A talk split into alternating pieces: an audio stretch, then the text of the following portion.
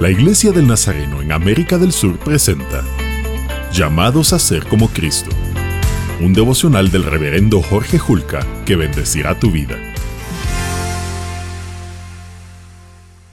¿Cómo debemos vivir entre el Calvario y la segunda venida?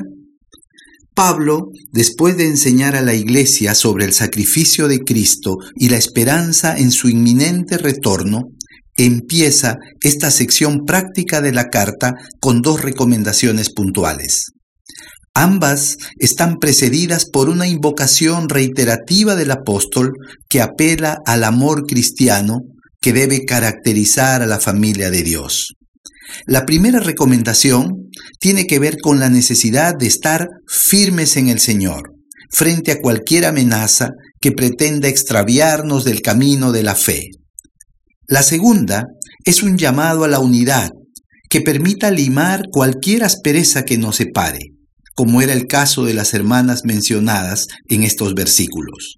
En nuestra generación también vivimos frente a esas exigencias. Nuestra firmeza necesita estar edificada sobre sólidas convicciones y la unidad solo será posible por el amor de Dios que ha sido derramado en nosotros. Ese será un estilo de vida que honre a Dios y dé evidencia que nos amamos genuinamente. Buen Dios, ayúdanos a vivir firmes en ti. Te pedimos que tengamos el mismo sentir de Cristo que lo dio todo por nosotros y que mientras esperamos su retorno nos mantengamos unidos como una verdadera familia en la fe. En tu nombre oramos. Amén.